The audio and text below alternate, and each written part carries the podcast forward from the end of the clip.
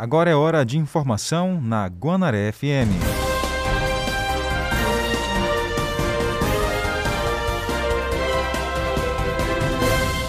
Motocicleta com placa clonada recuperada no bairro Vila Paraíso. Programa Saúde na Hora chega ao BS do bairro Castelo Branco. Famílias da zona rural aqui de Caxias são beneficiados com água potável dentro de casa. Igreja Católica anuncia a reabertura da miss, de missas presenciais. Jornal da Meia-Noite.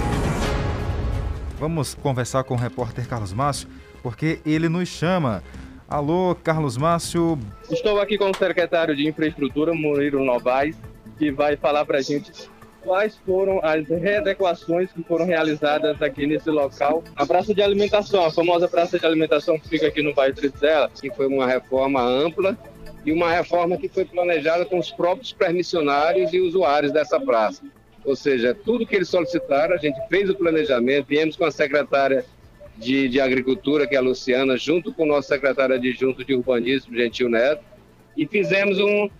Anotamos tudo que eles solicitaram, botamos isso em planilha, despachamos para o prefeito, o prefeito prontamente autorizou. Aqui nós fizemos reforma em toda a cobertura, ampliação da cobertura nas áreas de mesas que ficavam no sol, hoje está tudo coberto, fizemos reforma em toda a instalação hidráulica, iluminação, ampliamos um, um almoxarifado que eles pediram para guardar os, uh, os, utensílios dele, reformamos todos os banheiros e o que é melhor, colocando a internet gratuita para que os usuários, os turistas que passam aqui por essa praça de alimentação tenham uma melhor qualidade de vida, melhor qualidade de, de, de usuários. Aqui já é um ponto turístico da cidade, onde a gente come a comida típica da cidade, um bode, uma galinha. Eu mesmo sou um usuário daqui. Quando a gente sai das noites, das festas, a gente vem comer aqui e abre 20, funciona 24 horas. E a, os usuários daqui já reclamavam muito isso, os permissionários reclamavam muito isso. E chegou a vez, a prefeitura está trabalhando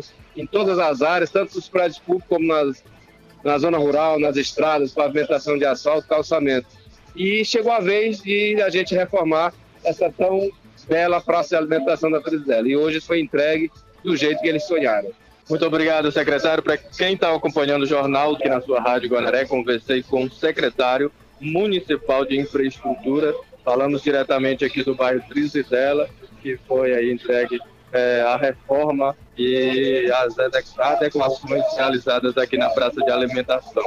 Tainara Oliveira e Jardel Almeida com essas informações. Volto com, você com vocês aí no estúdio. Ok, Carlos, obrigado.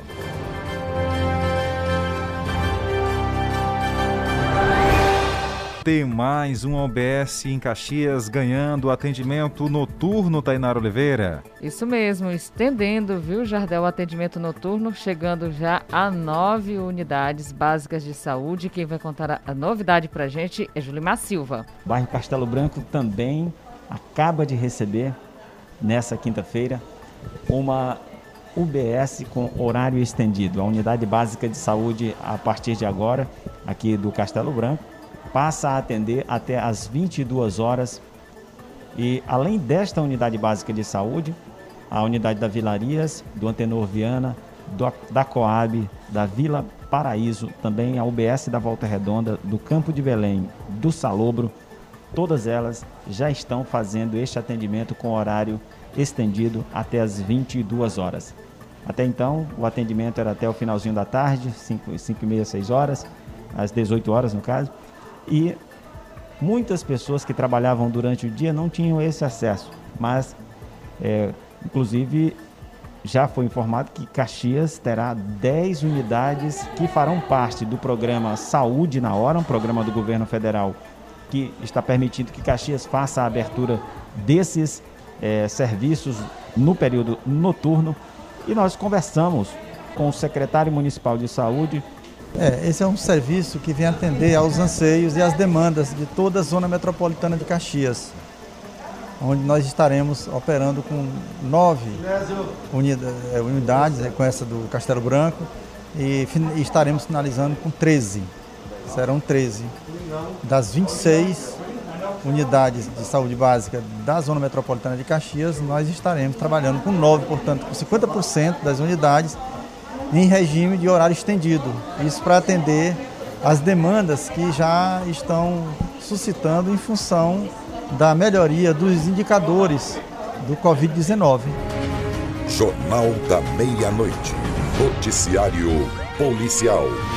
Vamos lá, de informação policial. Um suspeito é detido por desacato durante a operação em a polícia aqui em Caxias, na região do Cangalheiro. Quem conta os detalhes, Vanderlei Araújo. Aqui comigo o tenente Robert Lee, ele que esteve envolvido numa ocorrência, esteve apresentando a ocorrência aqui no plantão central. É, tenente, qual foi a situação? A situação foi que quando realizávamos uma barreira no intuito de localizar armas e drogas, é, por, por estarmos numa operação designada Caxias Segura, o cidadão passou em seu veículo proferindo palavras de calão, que não, não, não vale a pena recitá-las aqui, e ao, ao abordar, abordarmos, é, percebemos que o mesmo está invisível estado de embriaguez. É porque é um desrespeito muito grande a um profissional de segurança pública, um funcionário público, no exercício, no exercício da função, ser desrespeitado. Né? O desacato, ele, ele, não pode, ele não sempre ocorre com policiais militares pode ser com a saúde, com o pessoal da educação, qualquer funcionário público que sofrer esse tipo de, de, de, de, de constrangimento, de situação, deve tomar esse procedimento e fazer com que esse cidadão se encontre com a justiça e pague pelo seu erro. Famílias da zona rural de Caxias são beneficiadas com água potável dentro de casa. Quem conta os detalhes para a gente é Catarina de Melo. A comunidade localizada no segundo distrito de Caxias é mais uma beneficiada pela Prefeitura por meio do Serviço Autônomo de Água e Esgoto SAAI, com a implantação de extensão de rede e a instalação de novas ligações para levar água potável para as famílias caxienses. No povoado Canto Alegre, foram implantados cerca de 2 mil metros de extensão de rede e estão sendo instaladas 19 novas ligações de água potável, beneficiando as famílias da comunidade. Neste período de pandemia da Covid-19, no qual os usuários precisam intensificar a higiene e a limpeza, o SAI Caxias intensifica os trabalhos para garantir o abastecimento de água nas zonas urbana e rural do município. Os trabalhos vão desde a implantação, substituição ou extensão da rede do abastecimento de água, além da setorização por meio da instalação de registros que garantem mais flexibilidade para as manobras do sistema na hora de retirar vazamentos. De volta aos estúdios. Agora vamos trazer informações sobre a Igreja Católica. Dom Sebastião Lima Duarte, bispo de Caxias, anunciou em entrevista à imprensa a reabertura das igrejas. O processo de reabertura vai seguir todas as diretrizes sanitárias e está previstas para acontecer próximo de domingo, dia 16. Como vocês bem sabem, nós estamos é, já com um tempinho que a gente não, não avança, seja na contaminação, quanto também no número de óbitos. Né? E o governo do estado do Maranhão, desde o dia 10 de junho, permitiu que as igrejas abrissem para as celebrações, para as suas liturgias. Então agora nós tivemos duas reuniões, três reuniões do Conselho Presbiteral da Diocese, que é o conselho que me ajuda a tomar as decisões, e a gente vem amadurecendo. E estabeleceu que nesse 16 agora nós vamos é, começar o processo de reabertura das nossas igrejas. E vamos começar dentro de um processo também. Né? Dia 16, que é o dia da festa de Nossa Senhora, na sua assunção ao céu, a gente quer começar a abrir as matrizes por primeiro.